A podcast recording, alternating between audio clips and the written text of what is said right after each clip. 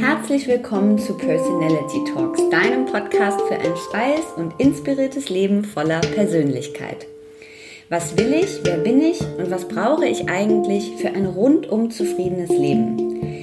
Tue ich das, was ich liebe?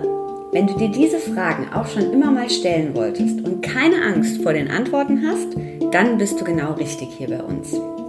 Ich bin Simone, 36 Jahre alt, Yoga- und Meditationslehrerin und habe zusammen mit meiner Freundin Sabine Personality Mac gegründet. Ein Online-Magazin rund um Persönlichkeitsentwicklung, Self-Care, Wellbeing, Wellness und Empowerment.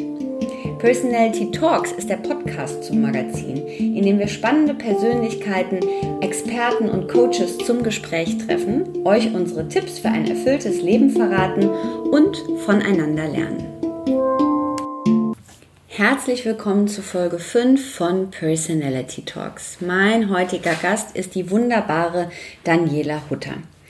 Daniela ist Expertin für Weiblichkeit und Frausein. Sie ist Gründerin des Yin-Prinzips, arbeitet als Coach, Autorin, gibt Seminare und Online-Workshops. Daniela hilft Frauen dabei, einen ehrlichen, authentischen Weg zu finden und diesen auch zu gehen. Sie ist außerdem Expertin, was das Thema Rauhnächte betrifft und lehrt uns und viele andere Frauen, wie wir diese Zeit am besten verbringen und für uns nutzen. Daniela weiß aufgrund ihrer jahrelangen Erfahrung, was Frauen beschäftigt und sie kennt die zahlreichen Herausforderungen und Hürden, die das Leben und auch der Alltag mit sich bringen. Fernab von Dogmen und klassischem Feminismus ermutigt sie Frauen immer wieder in Kontakt mit dem wahren inneren Kern zu kommen und ganz mutig den eigenen Weg zu gehen. Ich habe das Gespräch mit Daniela sehr genossen und wahnsinnig viel gelernt und war am Ende sehr gerührt und habe die ein oder andere Träne verdrückt. Ich spreche mit Daniela über das Yin-Prinzip, was sich dahinter verbirgt und wie wichtig Yin für uns Frauen ist. Wir reden natürlich über das Thema Loslassen und wie wir das am besten hinbekommen. Wir sprechen über Vorstellungen und Ansprüche und auch darüber, warum es uns Frauen so schwer fällt, dass wir uns fallen lassen können. Und natürlich sprechen wir über die Rauhnächte, mit denen sich Daniela so besonders gut auskennt und fassen für euch zusammen, wie ihr diese Zeit für euch nutzen könnt. Ich wünsche euch viel Freude mit dem Gespräch mit Daniela Hutter. Daniela, herzlich willkommen im Podcast Personality Talks.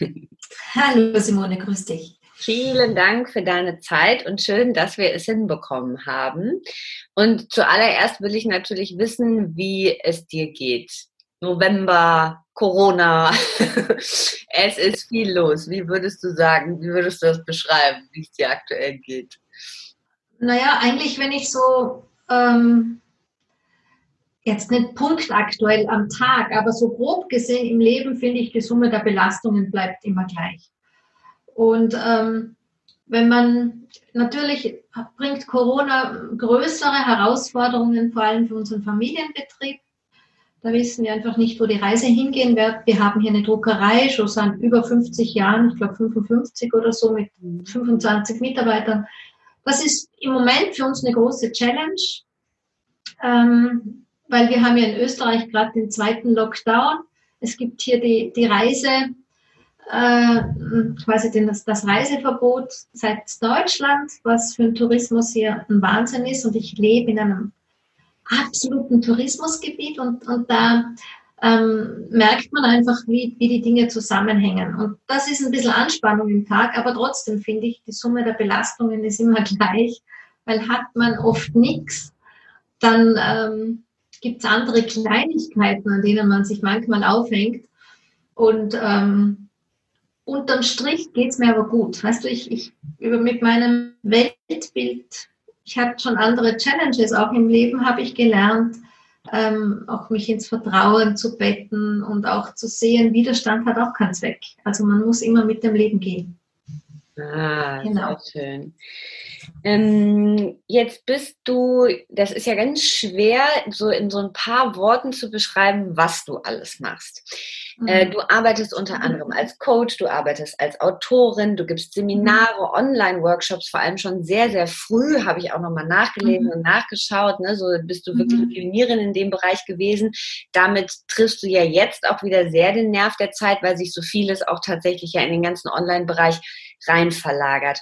Aber was würdest du sagen, auch wenn wir darauf nochmal zurückkommen, was ist so das absolute Herzstück deiner Arbeit? Also es sind immer so ein bisschen zwei Seiten, die ganze Geschichte. Wenn du mich fragst, was ist mein Herzstück, dann ist es dieses Bewusstsein um die weibliche Energie, die Bewusstsein, weißt du, dieses weibliche Kraft, das ist so ein inflationäres Wort, ich kann es nicht mehr lesen, weil ich beschäftige mich seit bald zwei Jahrzehnten mit dem Thema, was macht den Unterschied zwischen männlich und weiblich und was macht es mit uns Frauen, wenn wir aufgrund von äußeren Faktoren wie Erziehung, Gesellschaft etc. etc. Ähm, quasi nicht die weibliche Dynamik wählen, sondern einfach sehr diese männliche Energie in uns tragen, warum auch immer. Das wäre mein Herzstück, dass du die eine Seite was die Leute an mir lieben oder wie sie auf mich kommen oder was Google zeigt, wie sie auf meiner Webseite landen, das sind einfach die Zeitqualitäten. Mhm. Und Zeitqualitäten hat sich schon auch aus, der, aus dem Weiblichen herausentwickelt oder ist ein Teil davon. Aber auf den ersten Blick glaubst du halt Vollmond, Neumond, Rauhnächte, Planeten XY in Opposition zu X. Also aus der Astrologie, das hatte ich auch mal gelernt vor 30 Jahren schon. Und ähm, da kommen halt viele Leute zu mir und bleiben dann aus Gründen bei mir hängen und gehen dann erst in den nächsten Raum der Weiblichkeit. Deshalb kann ich gar nicht sagen, ich habe nur das eine oder das andere, weil viele kommen einfach über andere Wege zu mir, um dann bei den Themen des Frauseins und Weiblichkeit am Ende zu bleiben oder damit mir die Reise zu wagen. Und was würdest du sagen, wie hat sich das Frausein, wie hat sich das verändert in den letzten Jahren? Was hat sich verändert? Auch wenn du, du arbeitest ja mit den Frauen auch in Coachings, also sehr intensiv mhm. ja auch zusammen. Was hat sich hauptsächlich verändert? Oder würdest, oder ist es vielleicht auch so, nö, eigentlich ist alles gleich geblieben? Sowohl als auch. ähm, also was sich verändert hat, ist, dass dieser Mainstream da ist. Ja, es ist irrsinnig in, weibliche Themen durchs, durchs Dorf zu jagen, wie man so schön sagt. Ähm, es ist auch ein Bewusstsein von Frauen, das da erwacht. Und das, denke ich, hängt schon wieder mit Zeitqualität zusammen. Ähm, jetzt völlig unesoterisch, wirklich Bewusstsein im Sinne von, ähm, sie erkennen etwas, wo sie vorher nicht hingesehen haben. Und das ist das eine. Das andere ist, dass ich, ich als eine, die A sehr viel weiß und B schon sehr lange damit am Weg eben ist, dann manchmal ein bisschen einen strengen oder auch ungeduldigen Blick drauf habe und mir sagt, Mensch, Frauen, das, was ihr da macht, sie spielen für Erwachsene. Weißt du, so Rituale und ich persönlich bin sehr, sehr geerdet. Ich stehe wirklich so, ich bin auch ein sehr pragmatischer Typ, so vom Business her oder auch von, wie ich meine Familie und immer alles so auf die Reihe gebracht habe. Und ähm, habe auch dieses Wissen um die weibliche Energie schon sehr, ich liebe es sehr, aber auch hier kann ich sehr pragmatisch sein und mich dann nicht ewig aufhalten mit Ritualen wie, ohne es jetzt böse zu meinen, wie, weiß ich nicht, tanzen, kuscheln, Kakao trinken oder so. Und dann gehe ich bei der Tür raus und das war's dann. Weil da beobachte ich einfach viel, dass die Frauen das in ihren Zeremonien, in ihren Kreisen ähm, zelebrieren und lieben und sich auch miteinander ein bisschen darin betüteln. Mhm. Ja? ich meine es lieb. Ich meine ja, ja. lieb. Ich finde gut. Aber wenn man dann raus ins Leben geht, dann machen sie erstens selber, ähm, dass sie in den alten Fahrwassern weitergehen. Das beobachte ich ganz, ganz stark. Und was ich eben auch beobachte, dass es dann so oft so einen Spalt gibt, dass die, die sich zwar lieb haben in den Kreisen, aber mit den fremden Frauen irgendwie im Leben draußen so tun wie früher. Weißt du, die Frau am Supermarkt, die Frau, die weiß ich nicht, in der Straßenbahn mit dem Kinderwagen sich gerade ab.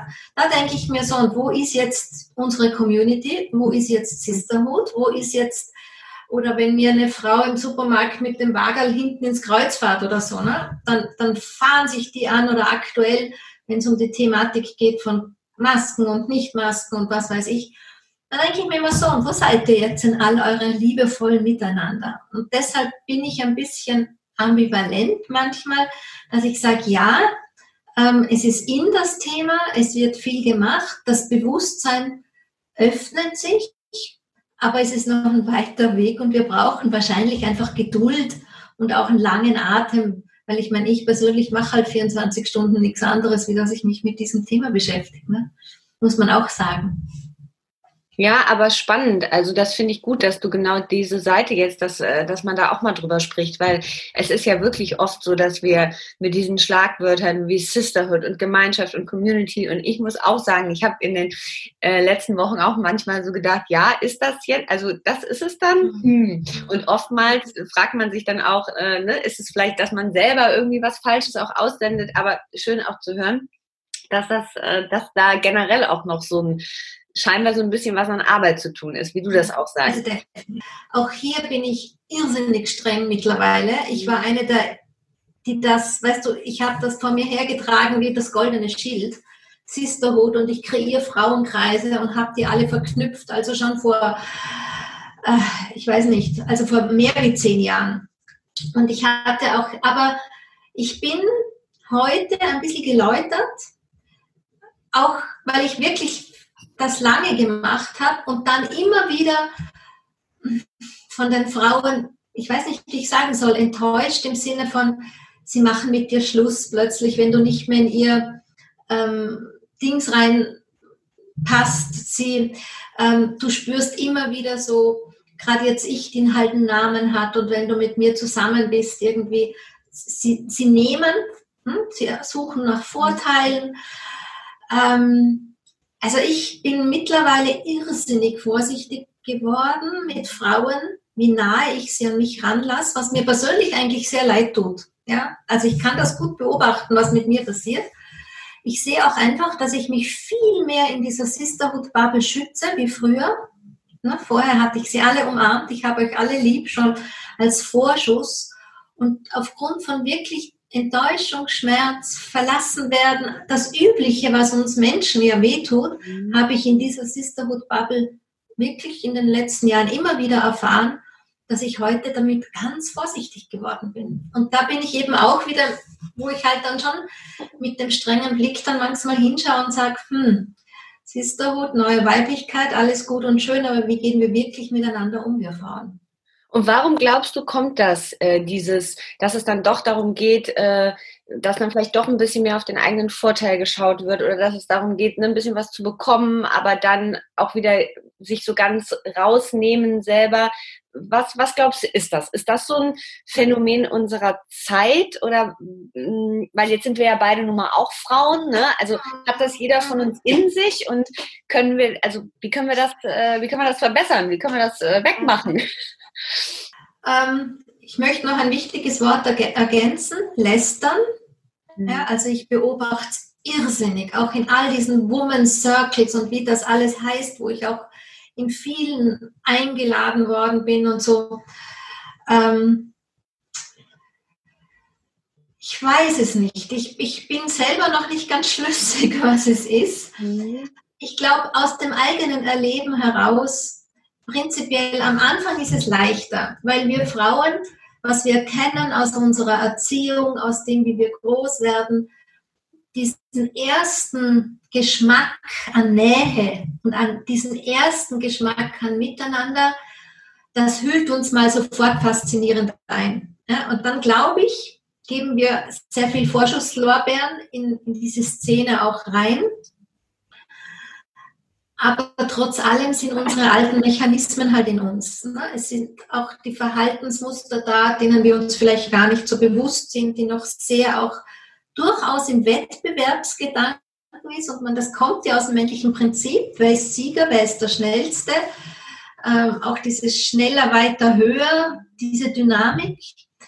Ich beobachte ja auch ganz viel unter Frauen für Business. Auch dass sie, hm, weißt du, wenn du so viel wie ich schaust, du kriegst so diesen dritten, vierten, fünften Blick, ne? diese Facetten was, sind, was man auf den ersten Blick gar nicht so sieht. Wenn Frauen Businessprogramme für andere Frauen aufsetzen und so subtil, aber wiederum dieses schneller, weiter, höher Prinzip bedienen, dann sage ich immer, Energie hat keinen Anfang und kein Ende und die Verhaltensmuster wirken aber woanders auch wieder, vielleicht sogar wieder so subtil. Und wenn du dann so jemand bist wie ich, der eben diesen ganz feinen Blick schon hat, dann hast du auch andere ganz feine Sensoren. Und ich weiß das von anderen Autorinnen oder auch ähm, Lehrerinnen, also die so Seminare halten, die mir das bestätigen, oft leider nur hinter vorgehaltener Hand, weil damit machst du dich zur Projektionsfläche. Das ist mir auch völlig klar jetzt in unserem Gespräch, dass dann wieder wer kommt und sagt die Mutter, was die wieder sagt. ähm, und das halt, wenn du dich so sehr mit der Materie beschäftigst und da so feine Antennen hast, dann spürst du das halt, dass du sagst, so stimmt's nicht. Das ist nicht der Weg. Das ist nicht das richtige Miteinander. Manche spüren es gar nicht, landen dann auch quasi mit diesem Bauchfleck im Alltag. Was können wir tun, ist, das, was ich mache, ist, ich kommuniziere unentwegt. Ich verstehe meine Rolle der Pionierin tatsächlich auch so, dass ich sage, ich ich nehme es in Kauf, dass auf mich vieles dann projiziert wird. Das muss ich auch aushalten. Ähm, und ich hoffe auf die Zeit. Mhm. Ja, also es gibt in der Hoffnung, es sind immer ja so zwei Dynamiken. Hoffen ist prinzipiell, mm, wenn jemand zu mir sagt, ich hoffe, dann sage ich immer, okay, 50 Prozent ist schon einmal auch möglich, dass du scheiterst. Mir wäre lieber, du sagst, ich tue es. Weil wir auch im Hoffen immer diese aktive und passive Seite haben. Und wenn du aber im Hoffen, in der Aktion bleibst, so indem ich sage, ich tue was dafür, ich mache sie weiter aufmerksam, ich, dann denke ich mir, das ist halt Feldhalten, ne? was auch ein weibliches Prinzip ist. Wir halten den Raum und wir halten das Feld. Weiß ich nicht, wäre mal spannend, was ich in fünf Jahren, in zehn Jahren zu dem Thema sage. Ja, Weil vor ja. fünf Jahren, vor zehn Jahren Weißt du, da habe ich, wie gesagt, das goldene Schild Sisterhood, das weiß ich nicht. Ich habe es mir eintätowiert. Du hättest das vom Hirnblinken sehen. Und fünf bis zehn Jahre später habe ich halt auch mehr Erfahrungen gesammelt und formuliere es anders. Spannend wird es, wie ich es in, in fünf Jahren bis zehn Jahren formuliere. Genau. Jetzt bist du Mutter von drei Kindern. Mhm. Du bist Unternehmerin, du bist Ehefrau, mhm. Partnerin, so beschreibst du das ja auch. Ähm, und du sagst sehr schön auf deiner Website, äh, da bin ich immer wieder hängen geblieben. Also als äh, Ehefrau, Mutter, Unternehmerin kenne ich die Themen, die moderne Frauen im Alltag bewegen.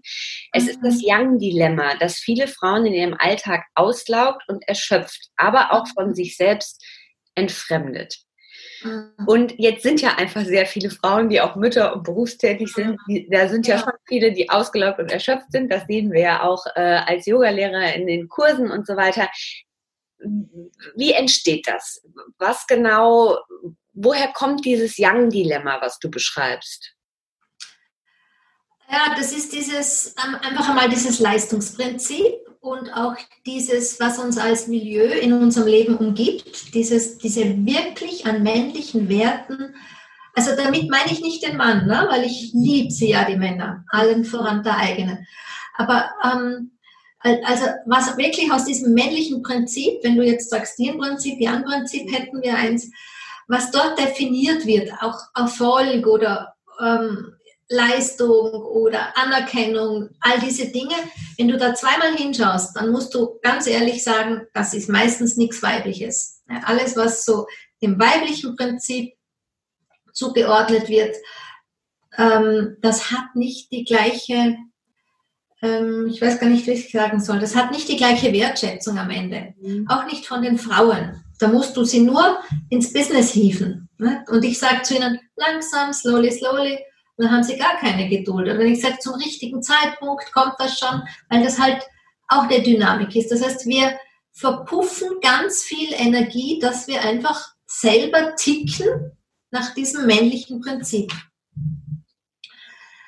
Dann gibt es da eine das ist das, wo ich sage, du verlierst dich als Frau, weil du einfach innerlich männlich, energetisch, mhm. in der männlichen Weise tickst. das ist dann der Punkt, wo viele Frauen, und das kennt man eben gerade bei Yoga oder so, wenn sie dir dann sagen, ach, ich weiß nicht, war das schon alles in meinem Leben? Ja, oder da muss doch noch irgendwas sein. Das ist so diese fehlende innere Connection, die sie dann spüren, aber nicht formulieren können. Das hatte ich auch. Und dann beginnst du vielleicht zu suchen und die da finden sie die verschiedensten Geschichten oder haben auch die verschiedensten Dynamiken. Die einen verlassen die Jobs und kriegen nur eine andere Leidensüberschrift, sprich Existenzangst. Die nächsten verlassen die Männer und die Familien kriegen vielleicht auch eine andere Leidensüberschrift. Da sind wir wieder bei unterm Strich, bleibt die Summe der Belastungen wieder gleich. Und das ist so das Zweite, dass sie flüchten und auch, die, ich sag mal, Flucht ist eine Dynamik, wo sich Energie von mir wegbewegt. Das ist wieder Yang. Das heißt, das Weibliche würde nach innen gehen und einmal nachschauen, was ist da in der Tiefe zu suchen und zu finden, was will da mit mir kommunizieren. Das wäre die weibliche Dynamik, mal zu bleiben, mhm. innezuhalten, nichts zu tun, nichts zu entscheiden, sondern wirklich mit sich in Kontakt zu gehen und zu schauen, ähm, was braucht's. Es gibt auch andere Fluchtwege, ähm, Shopping wäre ein Fluchtweg, ähm, dann die ganzen Suchtmittel. Natürlich ist auch so ein Fluchtweg, um sich, um die Tiefe zu vermeiden, um sich abzudämpfen. Auch die ganzen ein Stück weit, die ganzen Schönheitsgeschichten, die da so laufen, ähm, sage ich immer mal, du kannst dich schon botoxen lassen und alles andere auch, aber du musst vorher in die Tiefe gehen. Und wenn du das dann immer noch willst, dann ist es okay. Mhm. Ähm, also das ist so die eine Dynamik. Aber wenn du dann mal das Verständnis hast für Yin-Energie, wir sind immer noch nicht bei der Prävention für Erschöpfung, muss man sich ein inneres Bild anlegen. Und da ich, ich rezeptiere es fast in jedem, dass wir ticken ein Stück weit wie ein Auto. Das heißt, du kannst ein Auto nicht fahren, wenn der Tank leer ist. Aber wir Frauen tun das. Männer tun das nicht. Ja, Männer tun, die schauen schon auf sich, die ticken da anders und die haben auch eine andere Dynamik. Aber wir Frauen, wir müssen erst die Energie aufbauen. Das heißt, dieses, dieser Klassiker, Morgenritual für den Tag, ist nichts anderes, ich, ich nähere innere Energie und unter dem Tag verbrauche ich die Energie, die da ist. Am nächsten Morgen fahre ich mit meinem Körper wieder zur Tankstelle und baue wieder auf dürfen, Anführungszeichen, den Urlaub, den Krankenstand, was sage ich, nicht brauchen, um uns zu erholen. Wenn wir uns aus einem Tief erholen, dann landen wir immer nur wieder am Nullpunkt, vielleicht ein bisschen drüber. Das heißt, wir müssten spüren, jetzt ist alles wieder gut, mhm. meine Lehre ist weg, mhm. dann dürfen wir immer noch nicht tun, dann müssen wir erst aufbauen und von dieser Energie leben. Und dann erschöpfst du dich nicht. Wenn du an der Stelle auch ehrlich bist und konsequent bist, dann erschöpfst du dich nicht. Ich hätte heute früh auch, ähm, also bevor wir jetzt dieses Interview aufnehmen, wir haben uns für neun verabredet. Normalerweise beginne ich um acht hier in meinem Büro und ähm, ich habe intensive Zeiten. Es ist kurz vor Weihnachten. Ja, ich mache viel für die Rauhnächte und verschicke viele meiner Bücher und so. Und ich muss auch am Wochenende momentan arbeiten, dass sich das so ausgeht, weil aufgrund von Corona darf keiner kommen, mir helfen. Normal helfen da immer Freundinnen. Das mhm. geht gerade nicht. Muss alles allein hinkriegen. Und ich spüre wirklich so auch heute früh, schnell Morgenritual mit 15 Minuten Yoga ist zu wenig. Mhm. Also, normal bearbeite ich um 8 meine Mails. Ich weiß schon, dass ich am Ende des Tages irgendwie heute eine Engstelle habe, weil ich die Mails noch nicht beantwortet habe. Aber ich muss bereit sein, sie liegen zu lassen, mich an erste Stelle zu stellen, um wirklich überhaupt meinen Job dann längerfristig machen zu können. Mhm. Weil, weißt du, das, was ich hier mache, ich mache die, du hast die Pionierarbeit von Online-Workshops, das ist bald 20 Jahre her, mhm. dass ich begonnen habe. Und vor 20 Jahren war meine Tochter 10 oder 11. Mein mittlerer Sohn war, keine Ahnung, 9 ungefähr. Und der jüngste war Kindergartenkind, vier, fünf Jahre. Und das war irrsinnig intensiv, das alles. Aber weißt du, das war von Moment zu Moment eine Entscheidung fürs Jetzt. Ich habe keine Ansprüche erfüllt, obwohl ich schon Ansprüche ans Leben habe. Aber es war immer wieder Entscheidung, was brauche ich jetzt? Nicht, was brauchen meine Kinder, was braucht mein Mann, was braucht der Haushalt, was braucht Job A oder Job B, weil ich habe bis vor fünf Jahren bei uns in der Druckerei noch mitgearbeitet, täglich. Und ich habe in jedem Moment entschieden, was braucht es jetzt. Und die Summe der Jahre ist das, was die Leute aber heute sehen. Ne? Wie machst du das? Wie hältst du das aus? Nicht ins Minus rein. Ich meine, ist mir schon auch passiert, ja. Und ich bin dann auch da gelegen mit Bandscheibenvorfällen oder so. Ich möchte das jetzt nicht schönreden. Aber prinzipiell habe ich den Blick immer gehabt. Und mein Körper hm, ist auch nicht mehr in Alarmbereitschaft. Das spüre ich. Weißt du, ich spüre, wie er mir vertraut. Er schickt mir schon so ein Biofeedback-System. Das ist bei mir der untere Rücken wo ich merke, ups, ja, dann kriegt er ein bisschen mehr Zuwendung. Und dann ist es halt auch, ich habe nicht, ich habe nicht den Ehrgeiz, die Erwartungen der anderen Menschen zu erfüllen. Ich mute ihnen zu, zwei, drei Tage auf eine Antwort von einem Mail zu warten. Ja, das ist so, oder auch wir zwei haben gemerkt, ne, du, wir hatten eine Terminvereinbarung, es ging eine E-Mail, warum auch immer, verloren. Und ich halte Systeme nie für die anderen aufrecht. Ich schaue immer zuerst auf mich. Das klingt vielleicht jetzt ein bisschen egoistisch, aber ich fand das ganz toll. Ich fand auch, ich hoffe, ich darf das auch sagen, ich fand ganz toll, das war für mich schon das erste Learning. Ähm, wir haben ja versucht, dann eine Uhrzeit zu finden. Und ich ähm, habe sozusagen eines der letzten Podcast-Interviews ja auch abends um acht gemacht, aber auch wegen Zeitverschiebungen. Ich habe ja einen kleinen Sohn und der schläft dann. Dann hast du zurückgeschrieben, dass das ähm, für dich nicht so gut ist mit dem Abend, weil das die Zeit für dich und deinen Partner ist. Mhm. Und ich habe das gelesen und ich dachte, wie geil ist das eigentlich, dass man diesen Rahmen so absteckt und das auch so, weil das war ja ganz, ne, das hatte ja, also es hatte ja weder was Positives noch was Negatives, es war ganz neutral und es hat so ganz klar rübergebracht, das ist der Rahmen, in dem ich arbeite. Und da dachte ich, das habe ich auch der, ähm, machte das Magazin ja mit einer ähm, Partnerin zusammen und habe ihr direkt erzählt, ich, das ist unser erstes Learning, weil mega, genau deshalb muss sie in den Podcast, weil das ist, glaube ich, das, was wir alle eben nicht machen. Also dieses zu sagen, Nein zu dir, also das ist zum Beispiel auch ein, würde ich sagen, großer Fehler, den ich mache, dass ich schnell so sage, ja, das geht auch noch, ja, da kann ich auch noch, ja, dieses Zeitfenster, ja, kein Problem.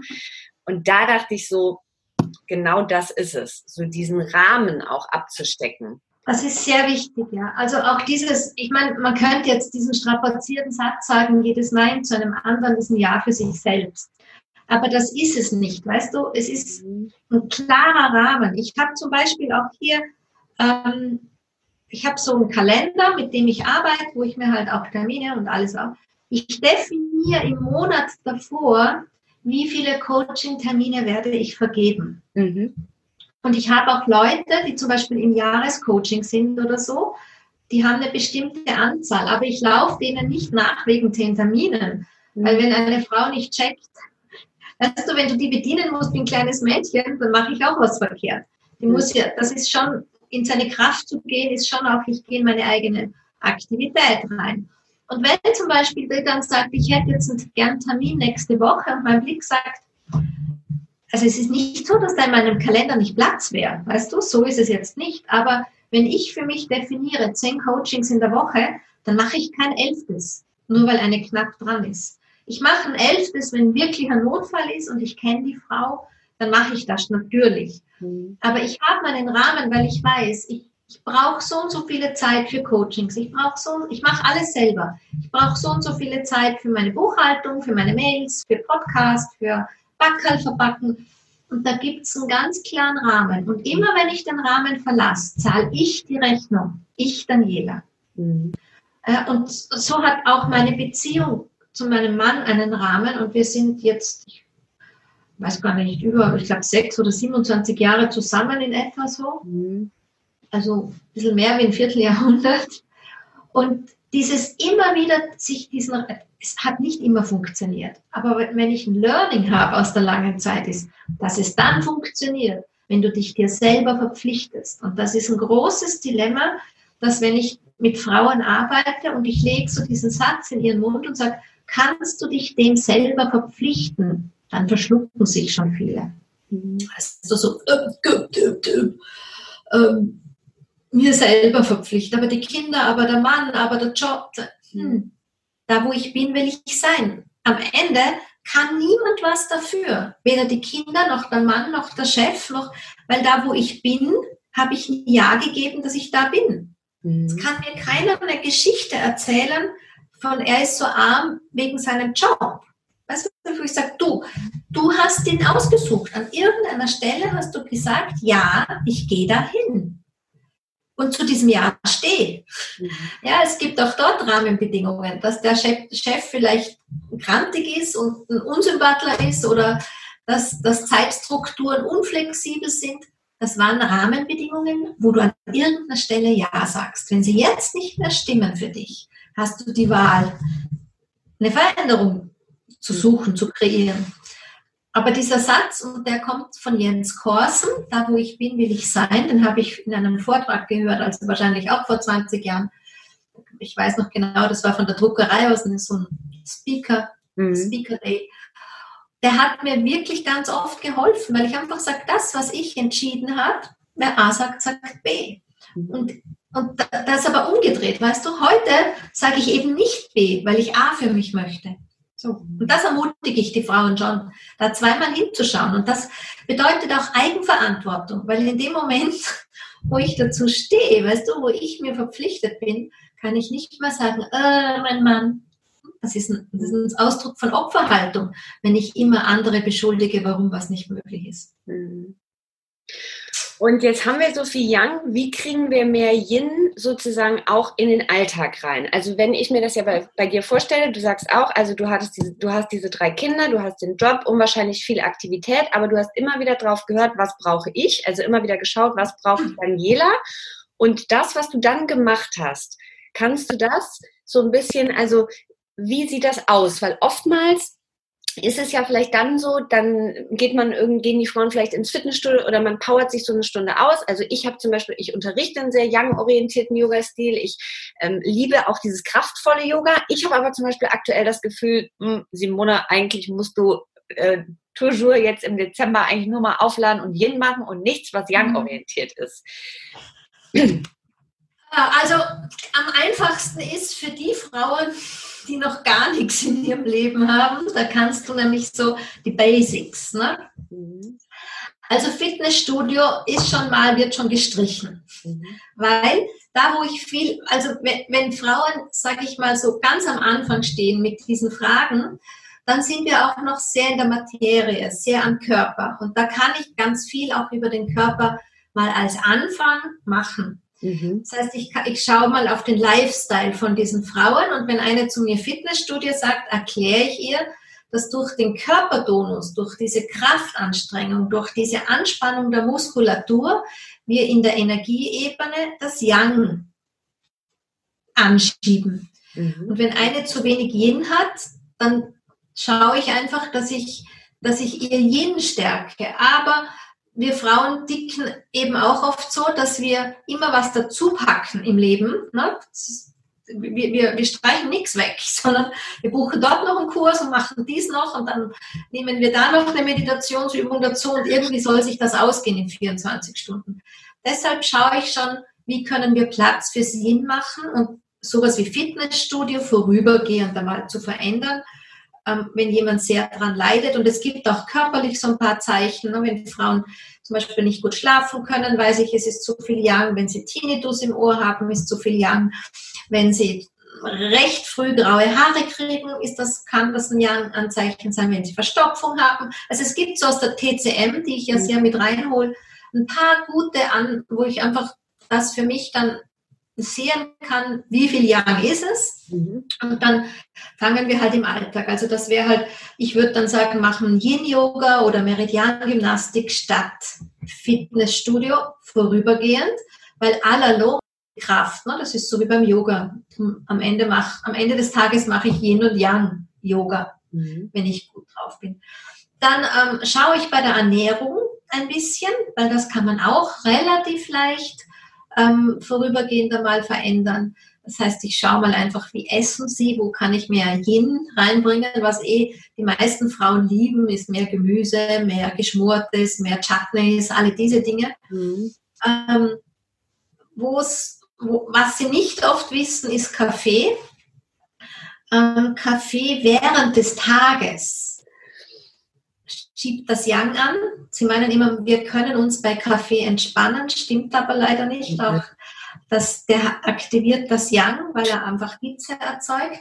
Also gegen die eine Tasse gehe ich nicht los, aber gegen die, die halt mehrere Tassen über den Tag verteilt trinken. Mhm. In der Früh macht der Kaffee eher, dass wir uns ähm, mit dem Yang des Tages, das ja in der Nacht haben wir Yin, untertags haben wir Yang. Das heißt, in der Früh kann der Kaffee eher unterstützen, dass wir in unserer Dynamik mit dem Tages-Yang in Einklang kommen. Mhm. Also in der Früh die eine Tasse, nicht die ganze Kanne. In der Früh ähm, macht es mehr. Ähnliches gilt für Alkohol. Das Typische ist so der Prosecco mit der Freundin, der Aperol Spritz in der Mädelsrunde. Wenn jemand schon ein Yang-Dilemma hat, ne, da einfach auch mal zu sagen, es gilt zu wissen, auch das steht für Yang. Fleisch etc. Also ich setze mal bei diesen Ernährungsgeschichten mhm. an. Das nächste ist dann Schlaf. Ich schaue, wie schlafen Sie, was machen Sie in der Nacht. Die Nachtzeit ist Yin-Zeit. Und ich weiß schon, das kenne ich auch von mir als Mutter, dass man in der Nacht Ruhe hat, da was mehr tun kann, mhm. dass man in der Nacht auch ähm, scheinbar kreativer ist, aber es ist einfach so, in der Nacht ist Yin-Zeit, hier regenerieren wir das Yin und wenn das Yin in der Nacht verbraucht wird, dann schaden wir uns doppelt. Es kann sich nicht aufbauen und wir verbrauchen das, was noch da ist. Mhm. Also auf den Schlaf und dann gibt es halt ein paar andere Geschichten, wie hat sie Sex, weil Sex ist eine große Yin-Quelle oder hat, verweigert sie sich da schon, weil das ist auch so eine Ablehnung von Sexualität, ist manchmal auch ein Hinweis, dass man einfach im Yang-Dilemma steckt. Dann schaue ich Stille, Meditation, Natur. Das wären so die nächsten Geschichten. Regelmäßig in die Natur zu gehen, Mutter Erde, die Energie, die uns dort umgibt, lässt uns Oxytocin ausschütten. Mhm. Und dann sind wir bei den Hormonen. Dann schaue ich auf den Blick auf die Hormone. Ähm, es gibt einfach verschiedene Hormone, die sozusagen den Yin-Level unterstützen. Und dann wird die Suppe eh schon dünn, weil äh, dann gibt es noch die Zeitqualitäten. Das heißt, wenn ich mit dem Rhythmus der Natur bin, dann bin ich auch im natürlichen Einklang mit Yin und Yang. Mhm. Da kommen jetzt meine ganzen Vollmond, Neumond sowieso Rituale her. Sonnenaufgang, Sonnenuntergang, wenn man mich beobachtet auf äh, Instagram oder Facebook, dass diese Zyklen der Natur mit zu zelebrieren, bedeutet nur, den Körper in den natürlichen Einklang von Yin und Yang zu bringen. Mhm. Und dann haben wir das Anfängerprogramm durch. Dann muss ich schon genauer schauen. Ne? Dann schaue ich auf Sachen wie Neid, dann schaue ich auf Sachen wie hm, Konkurrenzverhalten, dann schaue ich auf die Grundeinstellung, wie steht sie dem männlichen Prinzip gegenüber, ist sie da ein Widerstand oder ist sie, ich da bringe ich das Wort Ehre ins Spiel. Kann man den Mann das männliche Prinzip verehren? Ja, dann schaue ich halt, dann ist es schon subtiler zu schauen, wie ist mit Selbstverantwortung, mit Eigenmacht. Ähm, Sehr spannend. Level 2 Kurs. Mhm. viele ja. Ebenen. Ähm, jetzt geht es im Dezember in der Ausgabe bei uns um das Thema Loslassen. Äh, das können mhm. wir ja schön mit dem äh, Yin-Thema auch zusammenbringen. Was würdest du sagen, ähm, wie lassen wir am besten, und das erleben wir ja auch oft, von Vorstellungen und den Ansprüchen, das hast du ja auch kurz gesagt, die ja oft vielleicht mal im Außen gestellt werden, wie lassen wir am besten von denen los? Also zum Thema Loslassen, einfach weil es so vielen Frauen nicht bekannt ist. Ähm, an der Stelle formuliert, Loslassen ist eine, ein höchster Ausdruck des Yins. Das wird dem weiblichen Prinzip zugeordnet. Es gibt ein schönes Bild dazu, nämlich wenn wir Frauen schwanger sind und wenn wir die Kinder gebären, wenn die Nabelschnur durchgeschnitten wird. Das ist der höchste Akt des Loslassens, weil ich einen Teil von mir durch die Nabelschnur waren wir ja eins, sozusagen ganz loslasse. Das heißt, dass die Fähigkeit loszulassen wird dem weiblichen Prinzip zugeordnet und ist uns Frauen eigentlich in den Körper gelegt. Ach, das ist schön. ja, und deshalb, wenn jetzt Frauen kommen und sagen, ich kann das alles nicht loslassen, dann schrillen natürlich bei mir schon wieder meine Young-Dilemma-Alarmglocken. Denke ich mir, was führt dazu, dass sie nicht loslassen kann? Und dann brauchst du schon einen genauen Blick. Weißt du, ich, Natürlich können wir heute Zettel beschreiben, in der Mitte durchreißen und verbrennen. Mhm. Eh nett. Nett ist die kleine Schwester von Scheiße, sagt man in Tirol. ähm, das kann behilflich sein. Aber wenn das alles war, ist es Spielen für Erwachsene. Ja. Ich schaue halt dann hin mit, und deshalb über die vielen Jahre merke ich jetzt, und das ist schon etwas, was Corona mich noch einmal bestärkt hat, ist, ich werde viel stärker aus der Gruppenarbeit in die Einzelarbeit gehen, weil du einfach ganz individuell dann schauen musst, von Frau zu Frau, warum kann sie nicht loslassen? Was steht tatsächlich dahinter? Die eine hat Angst vor Veränderung, die andere hat so ähm, eine Angst, irgendetwas zu verlieren. Manche können mit unsicherem Neuen gar nicht umgehen. Denn was ist denn, was ist denn dann, wenn ich es loslasse und was Neues ins Leben hole? Es gibt viele, viele Frauen, die können mit unsicherem Gehege überhaupt nicht umgehen. Mhm. Und dann muss man halt wieder schauen, warum können sie das nicht. Und ich meine, wenn du jetzt einen Tipp von mir sagst, ähm, ich würde ich würde es von der anderen Seite aufzäumen. Ich würde wirklich sagen, was will ich eigentlich? Ich will, also ich habe so eine Liste zum Beispiel, eine Selbstliebe-Liste. Jetzt habe ich sie gerade nicht hier, aber wir sind eh im Podcast, dann kann man sie nicht zeigen. Da habe ich mir wie, wie, wie ein Ansichtskärtchen aufgeschrieben, was bedeutet für mich Daniela Hunter Selbstliebe. Da gehört dazu, dass ich genug Wasser trinke. Da gehört dazu, dass ich täglich fünf Minuten wenigstens die stille Meditation wählen kann. Mhm. Da gehört dazu, dass ich meine Kräuter nehme, weil das kennen wir vielleicht auch. Man braucht Kräuter XY für das Wehwehchen XY mhm. und dann vergisst man ständig, aber nicht, weil ich es nicht mehr brauche, sondern weil ich mir die Zeit nicht nehme, weil ich mir immer denke, ach, mache ich später.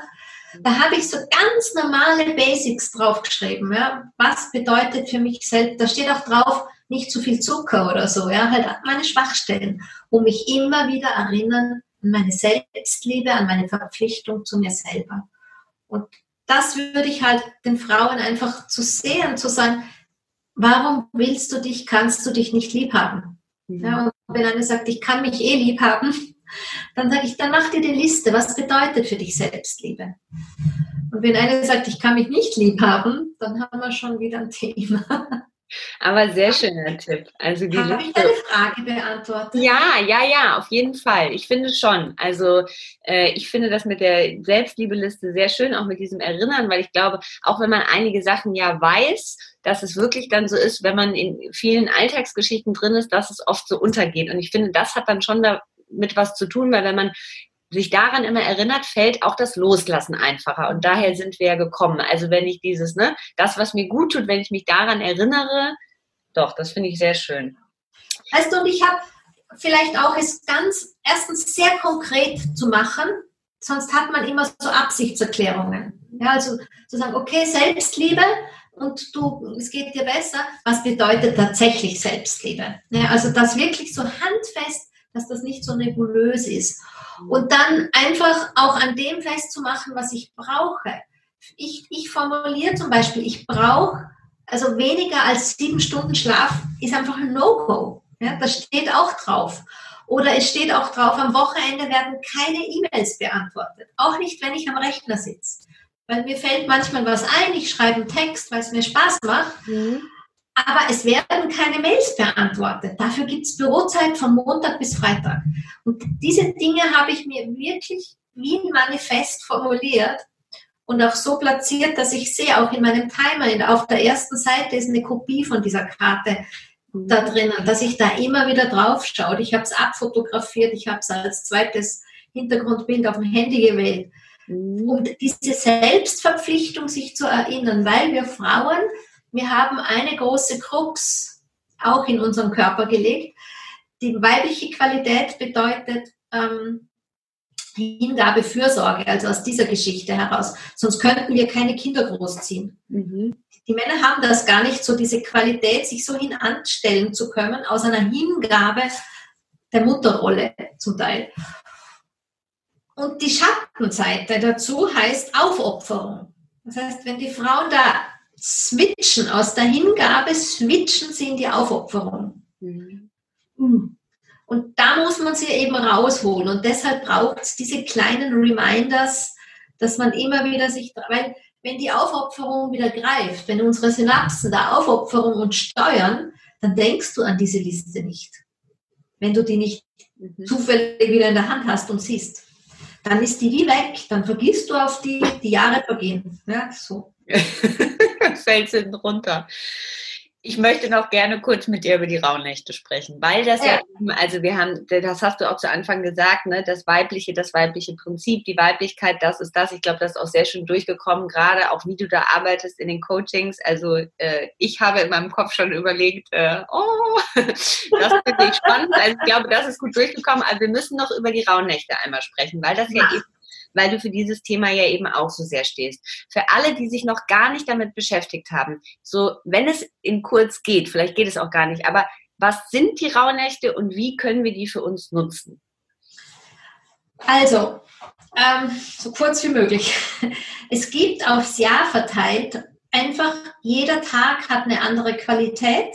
Alle Tage des Jahres unterstützen uns auf dem Weg der Erkenntnis, wollen unsere Schwingung erhöhen. Ich sage immer, Zeitqualitäten sind sozusagen die neuen Engel. Ne? Was vor 20 Jahren die Engelwesen waren im Mainstream, sind jetzt die Zeitqualitäten. Mhm. Sie sind zu den Menschen gekommen, das formuliere ich schon auch so, mit dem Auftrag, uns zu unterstützen. Dann haben die verschiedene Qualitäten übers Jahr. Die stärkste Qualität ist die Zeit rund um den Geburtstag, wo man auch Zugang hat zur Seele, wo du Antworten findest, warum bin ich überhaupt hier, ähm, warum tick ich so, wie ich tick. Und das geht es ja am Ende. Ein Zeitfenster, was sich auftut, wo ich immer Rituale zelebriere. Ich habe auch da ein Freebie auf meiner Homepage dazu, ähm, schon seit Ewigkeiten. Das habe ich, glaube ich, auch vor 15 Jahren oder so geschrieben, weil das fast die wenigsten Menschen wissen. Mhm die zweitstärkste, so gefühlsmäßig, sofern man überhaupt das in erstens, zweitens, drittens formulieren kann. Aber eine ganz starke andere Dynamik haben diese Rauhnächte. Ähm, das würde jetzt zu lang führen, wie die Geschichte dahinter ist. Das ist einfach über diese lange, lange, lange Zeit, was die Menschen sie zelebrieren. Und deshalb nimmt man sie auch so intensiv wahr, stärker wie den Geburtstag, weil du weil das, weil das viele machen und schon so lange Zeit machen. Und ein Stück weit mh, hm, kommt das auch aus der Zeit, als die Menschen sich nicht am Kalender orientiert haben, sondern an der Natur, an dem Mond, an Sonne, an den Gestirnen. Und da waren halt verschiedene Himmelserscheinungen, die die Menschen zu bestimmten wie sagen, Mutmaßungen und Erkenntnissen geführt haben. Früher, zur alten Zeit, war das Einzige, was die Menschen sozusagen bewegt hat, war, wie wird es im nächsten Jahr werden? Haben wir eine gute Ernte? Und wie ist das mit den Krankheiten? Und es gibt einfach diese Zeit, die uns, man nennt sie Lostage. Wir in Österreich, also in Tirol, wir kennen auch das Wort Losen als Hinhorchen. Das bedeutet, sie sind Symboltage, die uns einen Blick in die Zukunft ermöglichen weil die Schleier gelüftet sind. Und die Menschen wollten immer schon in die Zukunft schauen, um zu wissen, wie wird es hoffentlich besser. Und ich hab, bin, als, ich bin hier aufgewachsen mit der Tradition der Rauhnächte als Kind schon. Und als Forscherin, die ich halt auch bin, habe ich irgendwann überlegt, wie kann man, was kann, wie kann, was ist denn da als Geschichte noch viel mehr dahinter und vor allem, wie können wir das heute nützen? Weil für uns ist immer das Problem, haben wir eine gute Ernte. Im schlechtesten Fall gehe ich in den Supermarkt. Selbst das Thema Krankheit, wenn wir jetzt Covid außen vor lassen, ist nicht mehr das große Problem. Im schlechtesten Fall gehe ich zum Arzt oder ins Krankenhaus. Und da habe ich einfach im Zusammenhang, dass sich die Schwingung auf unserem Planeten erhöht, dass die allgemein die Themen des Bewusstwerdens sich nicht mehr an die Materie richten, sondern dass sie sich richten an die Feinstofflichkeit. Aus dem heraus habe ich dann quasi Anleitung geschrieben, aber auf der Basis des ganz Alten, auch auf der Basis von Sonne, von den Gestirnen. Weil das, was man ein bisschen bei den Rauhnächten liest, in jeder Nacht ein Wunsch für das kommende Monat oder so, das stimmt ja gar nicht, weil die Menschen hatten damals noch keinen Kalender mit Jänner, Februar, März. Mhm. Aber es gab die Monde. Sie nannten sie auch nicht Mondmonate, sie nannten sie Monde. Und deshalb damals schon war jeder Rauhnachtstag, weil sie sagten in der dunklen Zeit zum ganzen Tag Nacht. Also das stimmt auch nicht, wenn die Leute sagen, die Rauhnacht ist dann, wenn wir, wenn Nacht ist sozusagen. Ich weiß nicht, wann ist Nacht? Um acht am Abend schon oder erst um Mitternacht? Wann ist Nacht? Also es gilt der ganze Tag als Lostag. Und deshalb, wenn wir heute zelebrieren und da schauen und durchgehen durch die Beobachtungen, wie stellen sich die Tage da, und da habe ich eben auch so ein Heftchen zum Mitschreiben entwickelt, wo ich das ein bisschen vorkau und Richtung vorgebe, auf was soll man denn achten, welche Beobachtungen. Und man notiert sich das. Dann bekomme ich Hinweise, wie meine Seele mit mir kommuniziert, hin zur Zukunft auch. Und Meditationen unterstützen das, aber jetzt nicht, dass ich wie eine Wahrsagerin nach vorne schaue, sondern dass ich so ein Gefühl dafür kriege, was ist ein Feld für mich und was ist vor allem, was ist dem guten, großen Traum, Vision, dem eigentlichen Weg. Na, weil es ist ja aus meinem spirituellen Ansatz, ich bin ja schon alles, ich bin ja schon Erfolg, ich bin ja schon Gesundheit. Das, was der Mensch macht, wir haben uns eher abgespalten davon. Und da müssen wir eher schauen, was steht denn dem Erfolg, der Gesundheit, dem Lebensglück, der Lebensfreude im Weg, als dass ich wieder das alles bin. Und so habe ich das dann aufgebaut, aber eben folgend so wie die, ähm, wie es das alte Wissen vorgibt, auch mit den Qualitäten der Tierkreiszeichen, weil sie sich an die Gestirne gewählt haben. Und auch in meinen Orakelkarten, das sind nicht irgendwelche Karten, die wenigsten wissen das, weil sie es im Buch nicht nachlesen. Da ist alle, sind alle Tierkreiszeichen hinterlegt. Weißt du, die Qualitäten, was den verschiedensten Tierkreiszeichen. Und wenn wir uns so mit den Kräften der Natur verbinden, mit, der, mit den Kräften des Gesamten, dann gehen wir halt auch wieder zurück auf den Weg des Gesamten, der Einheit.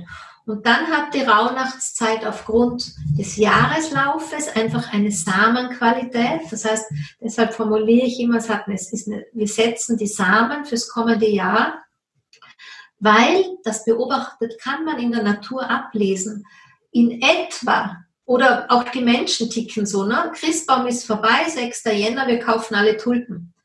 Wir, wir, wir wollen den Frühling schon holen, aber wir spüren die Säfte, die sich in der Tiefe regen.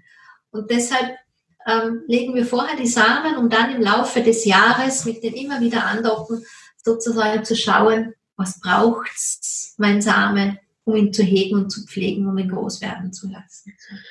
Und wie kriegen wir das? Also wenn wir, das ist ja ab dem, wir starten ja sozusagen damit ab dem 25.12., ne? Also die, ab der Zeit geht es ja los, richtig? Nö. Es gibt ein bisschen verschiedene Brauchtümer und Traditionen. Ja. Man, man darf auch verstehen, es ist ein bisschen wie stille Post. Ne, dort ist es so gemacht und das ist so wie mit allen diesen alten Brauchtümern und Traditionen. Sie sind einfach äh, überall ein bisschen gefärbt. Ich persönlich ähm, starte, also, ich, also in meinen Anleitungen zur Wintersonnenwende am 21. Mhm.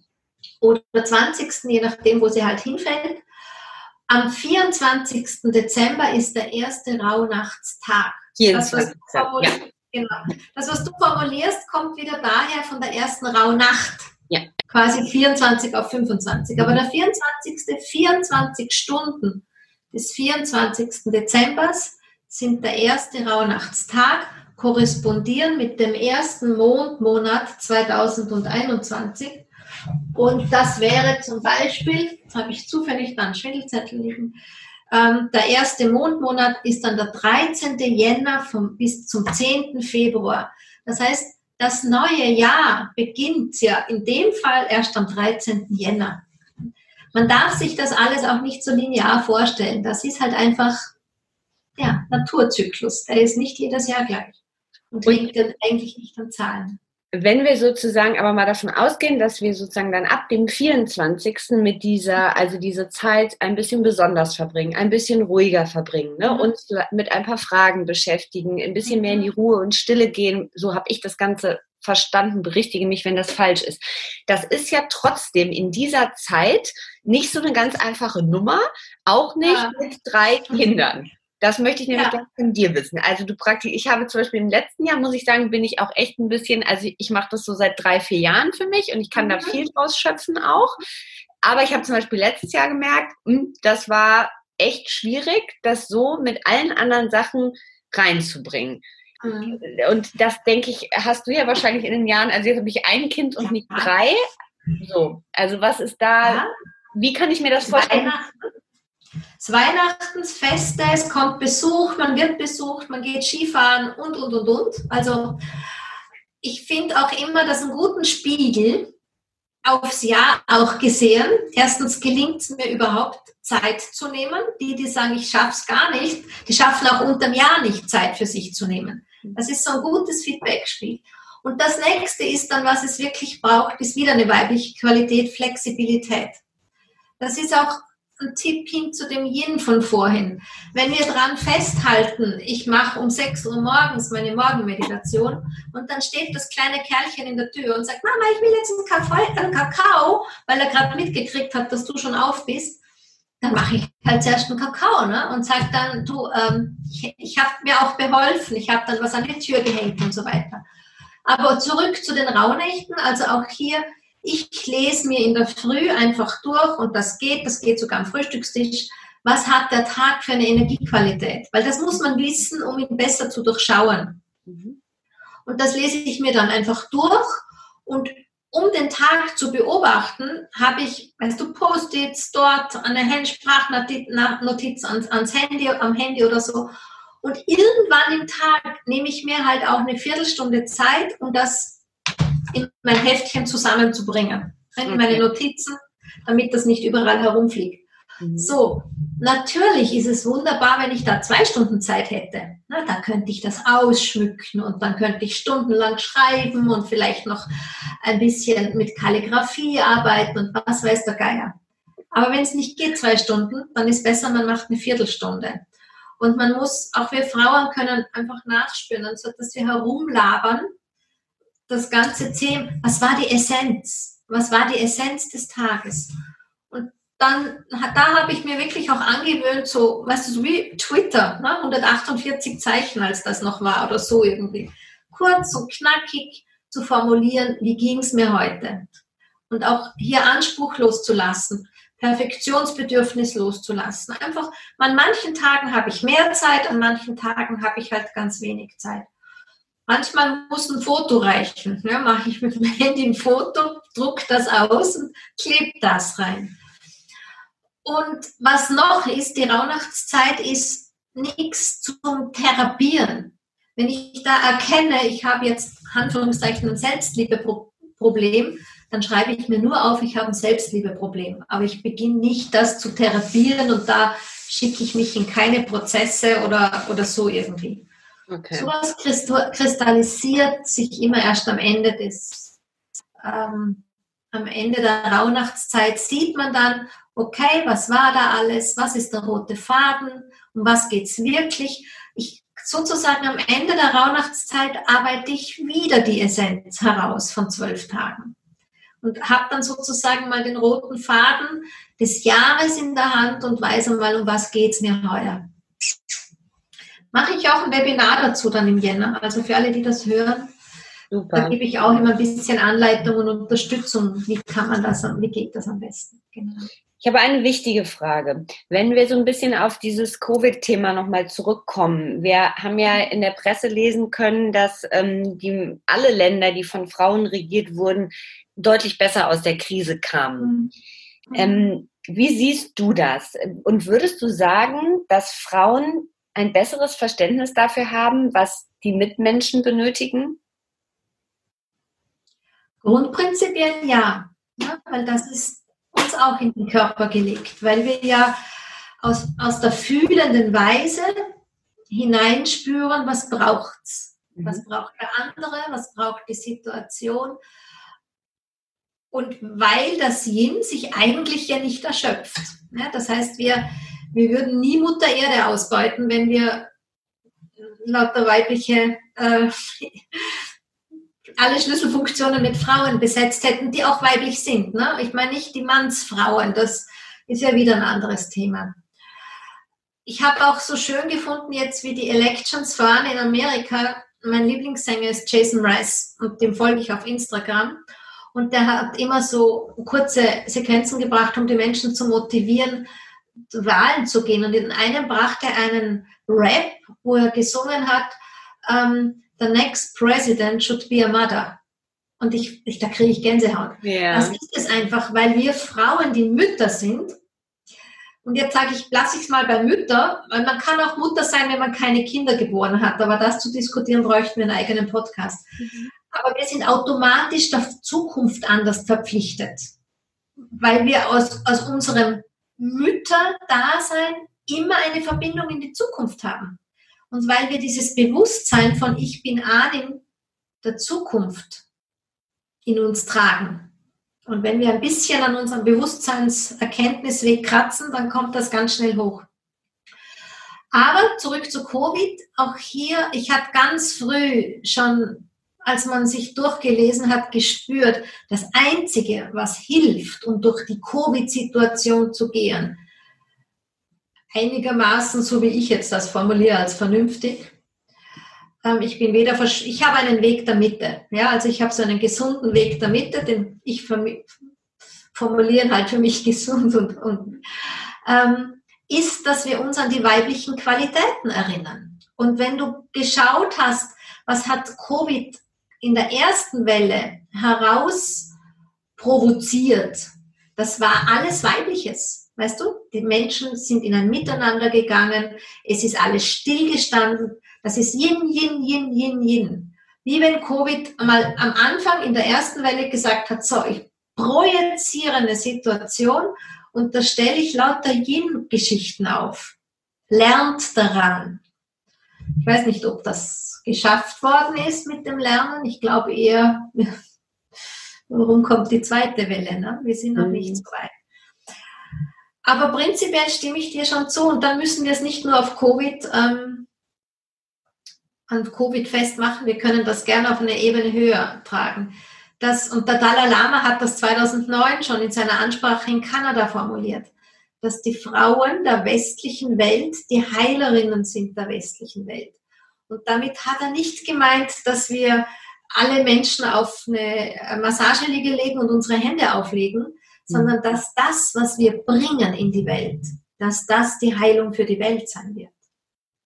Ach, schön. Da habe ich halt äh, zweimal Gänsehaut hier.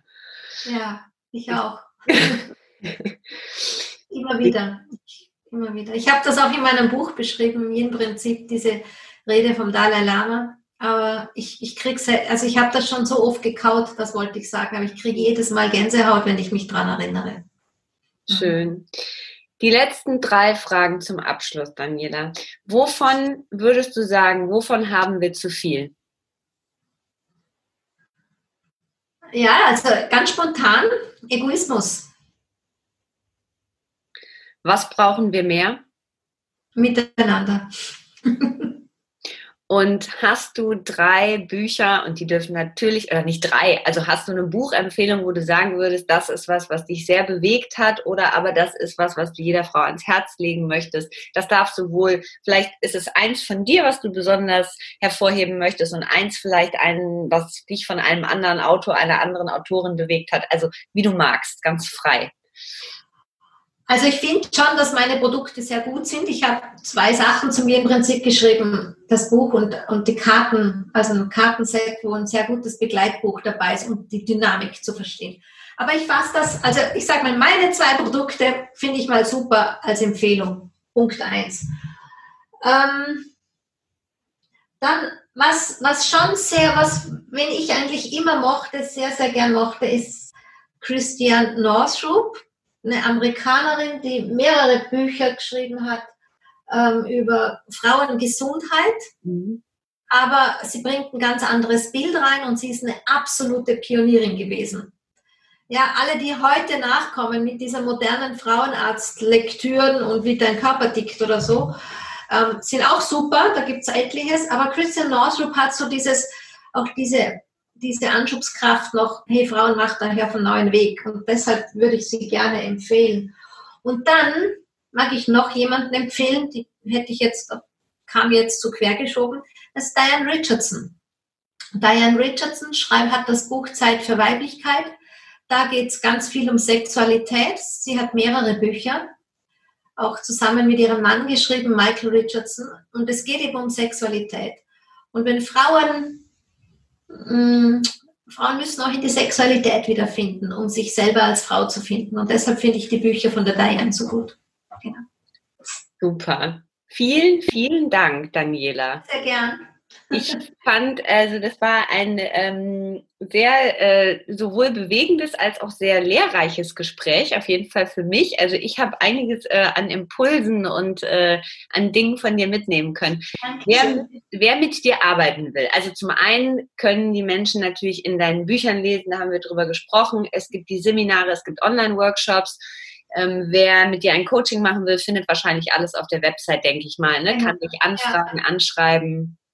Ein mit den Seminaren ist momentan ein bisschen trauriger, weil sie halt nicht so stattfinden können. Ich werde nächstes Jahr definitiv wieder in Österreich, ich meine, mit den Leuten aus dem Land kann man ja, wenn es nicht ganz schlimm ist, auch arbeiten.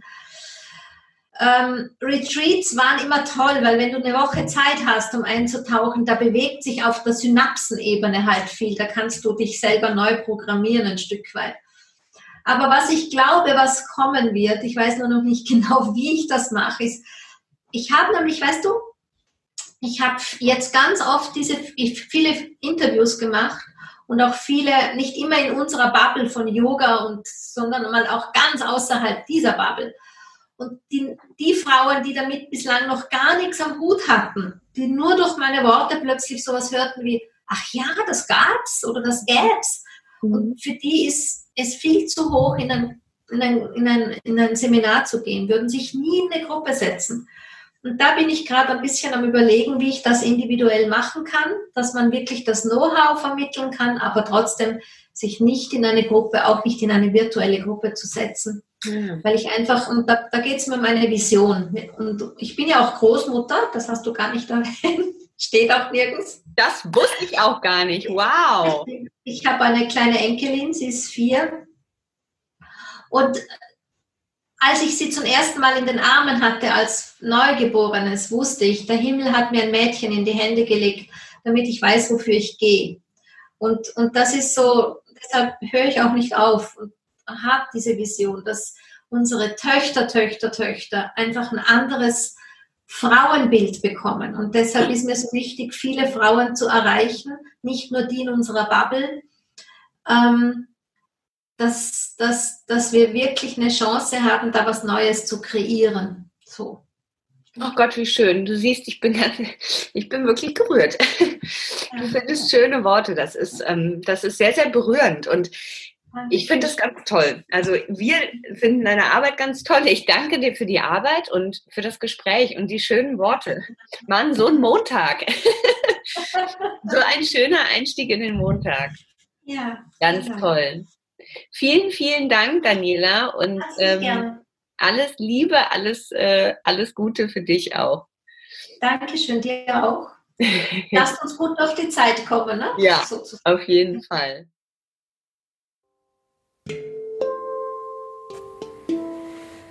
Das war die wunderbare Folge mit Daniela Hutter. Ich glaube, äh, man hat gehört, dass ich äh, sehr begeistert, äh, inspiriert und auch bewegt war am Ende. Ich hoffe, bei euch geht das Gespräch genauso tief wie bei mir. Und zum Ende des Jahres möchte ich mich bei euch bedanken, dass ihr die ersten Folgen von Personality Talks angehört habt. Und ich verabschiede mich ähm, aus 2020, wünsche euch einen ganz, ganz tollen Übergang in das neue Jahr und eine wunderbare Weihnachtszeit mit euren Familien. Und ich freue mich sehr, wenn ihr im Januar wieder dabei seid und zuhört. Der nächste Gast steht schon in den Startlöchern. Und wie immer freue ich mich natürlich, wenn ihr diesen Podcast bewertet. Ihr findet uns auf Spotify und ganz aktuell auch auf iTunes, worüber wir uns sehr freuen. Und du kannst uns dort mit Sternen bewerten und es wäre ganz, ganz toll, wenn du uns deine Bewertung dalässt. Und natürlich freuen wir uns, wenn du anderen von diesem Podcast erzählst. Alles, alles Liebe. Wir hören uns in 2021. Deine Simone.